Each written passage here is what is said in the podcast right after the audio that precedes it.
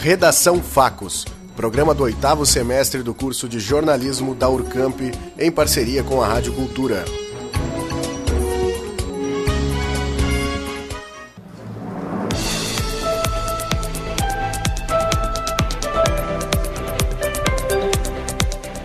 Protestos deixam 31 mortos em três dias no Iraque.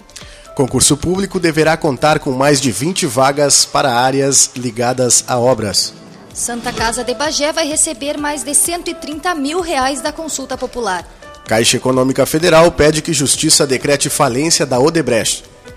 Ex-presidente Lula recebe título de cidadão honorário de Paris. Governo levanta 78 bilhões de reais com privatizações no ano. Martin Scorsese afirma que filmes da Marvel não são cinema. Tetraplégico volta a andar com o uso do exoesqueleto. Agora no Redação Facos.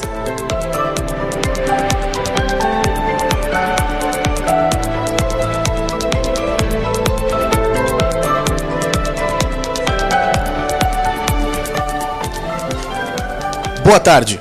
Hoje é sexta-feira, 4 de outubro de 2019. Neste momento, 18 horas e 13 minutos pelo horário de Brasília. A temperatura em Bagé é de 18 graus. A partir de agora, você acompanha as principais notícias. O Iraque viveu ontem o seu dia mais sangrento em uma semana de protestos. Foram 31 pessoas mortas e mais de mil feridos, em uma violência sem precedentes em confrontos entre manifestantes e forças de segurança. O descontentamento foi gerado pela corrupção, pelo desemprego e por serviços públicos insuficientes, resultando em um movimento espontâneo, sem o comando de um partido, de um líder político ou religioso. A manifestação visa a renúncia dos políticos corruptos e exige mais empregos para os jovens.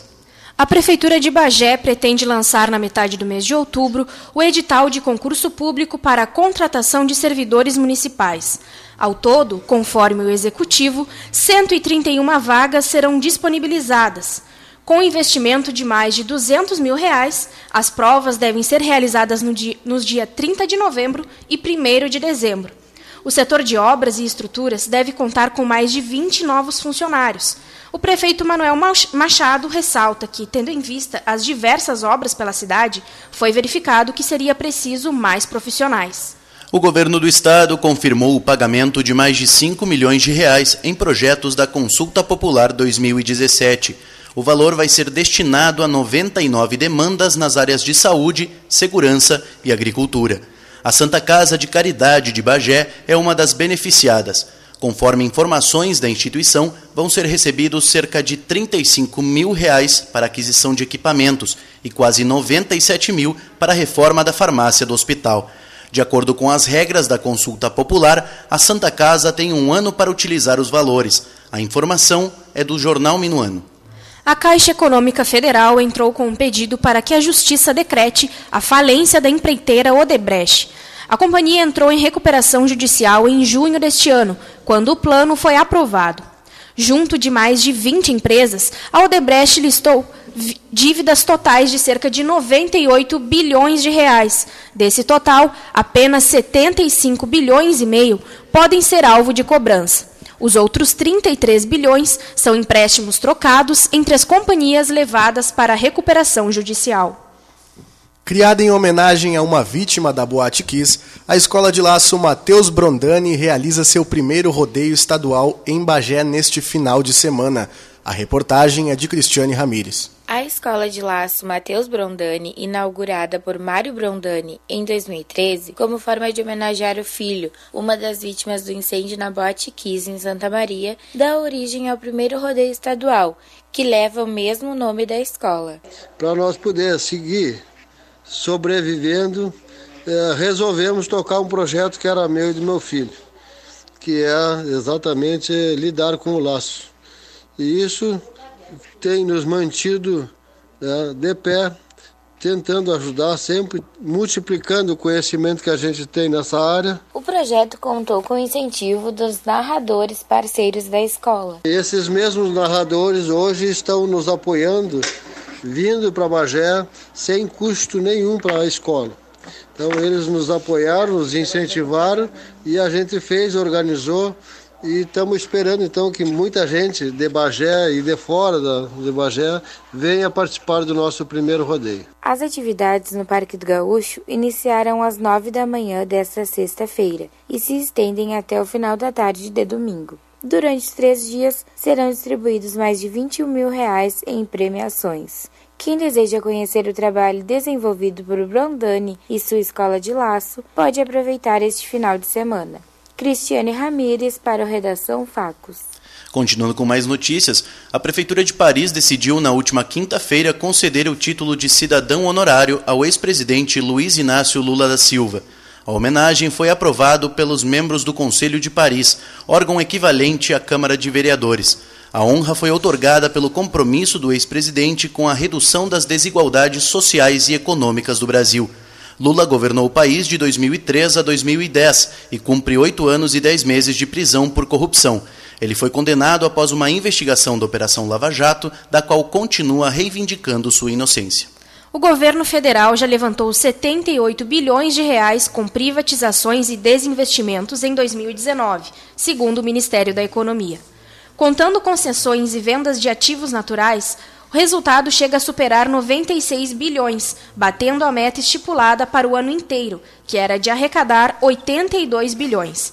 Na lista divulgada entram operações realizadas no ano passado e integraliza em 2019, como a venda das distribuidoras Amazonas Energia e Ceal e da, da Eletrobras, assim como da participação de 75% que a estatal tinha na usina Uirapuru Transmissora.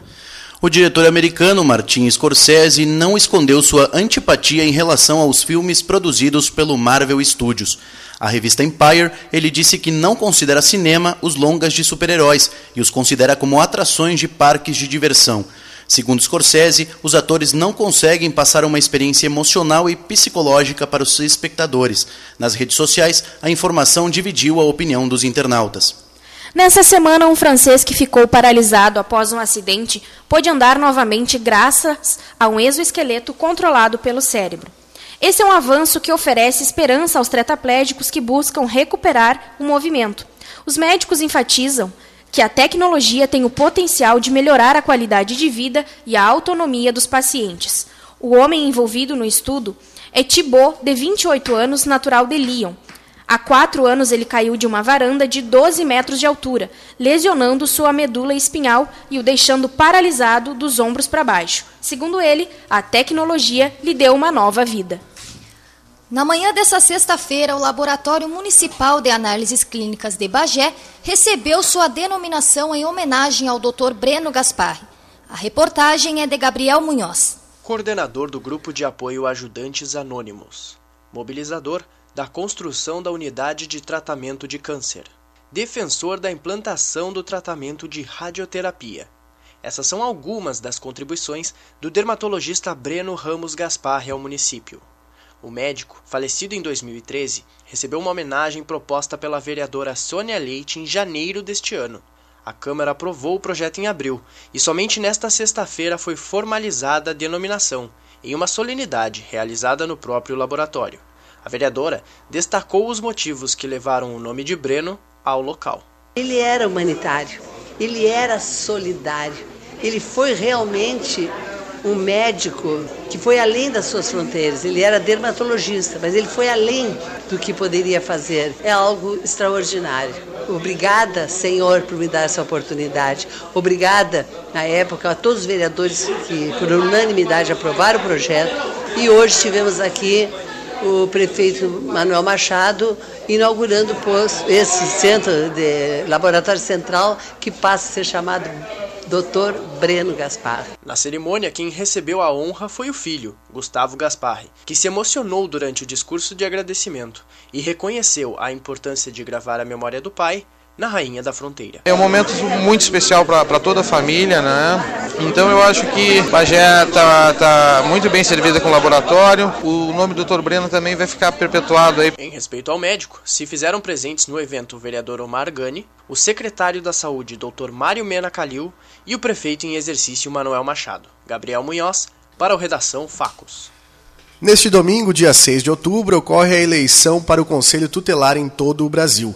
Os escolhidos serão encarregados de garantir o cumprimento dos direitos das crianças e dos, e dos adolescentes durante os próximos quatro anos. Recebemos aqui no estúdio a vice-presidente do Conselho Municipal de Direitos da Criança e do Adolescente e integrante da Comissão Eleitoral, Lélia Quadro. Lélia Quadros, perdão.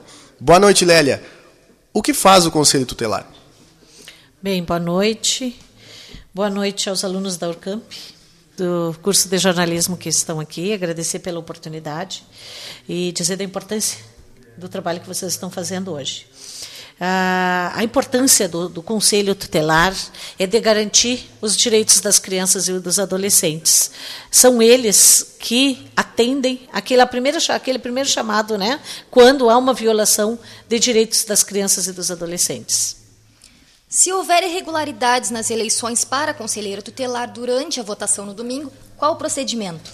Bem, qualquer irregularidade que for constatada durante as, o pleito eleitoral, agora de domingo, dia 6, é, a, a pessoa, né, o denunciante, ele pode ligar para o Ministério Público através do telefone 32428280 e também em todos os locais de votação uh, estará disponível uma lista contendo o nome de toda a comissão eleitoral com o número de telefone de todos para quem pode ser feita a denúncia, que é quem de fato irá analisar as irregularidades e, após, encaminhar para o Ministério Público. E em quantos candidatos o eleitor poderá votar e como será feita a apuração desses votos? Bom, nós teremos 14 candidatos concorrendo, sendo que cinco serão eleitos uh, ao e, e eles uh, exercerão o mandato pelos quatro anos, como tu falou, de 2020 a 2022. Aqui em Bagé, cada pessoa poderá votar em apenas um candidato. Como serão feitas as apurações? Isso. Bem, as apurações, esta, este ano é o primeiro ano que as, a, as eleições, o voto, vai ser feito através da urna eletrônica. Então, a apuração vai ser a mesma que é feita nas eleições normais. Lélia, só para ficar claro, Tu disse que o, o, mandato é de quatro anos, então ele é de 2020 a 2024 ou de 2020 a 2022? Não, ele é de 2020 a 2024. Ah, desculpa. perfeito. muito bem, muito obrigada pela tua participação. E antes de encerrarmos, vamos reforçar o número para denúncia de irregularidades. É o Ministério Público, pelo 3242-8280. Lembramos também que as eleições para a escolha dos conselheiros tutelares serão realizadas no domingo, dia 6 de outubro, das 8 às 17 horas. Os locais de votação estão disponíveis através do site da Prefeitura do seu município e podem votar os brasileiros com mais de 16 anos, com título de eleitor e documento com foto. Agora, 18 horas e 25 minutos.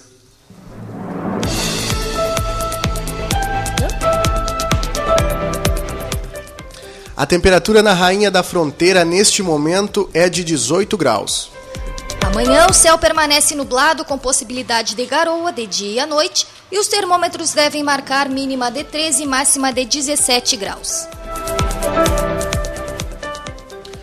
O Redação Facos fica por aqui.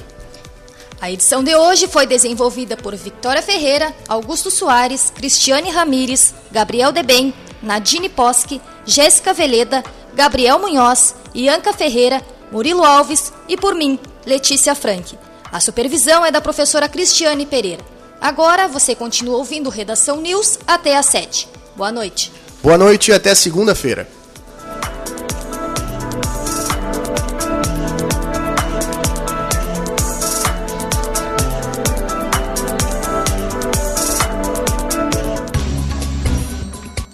Redação Facos, programa do oitavo semestre do curso de jornalismo da Urcamp, em parceria com a Rádio Cultura.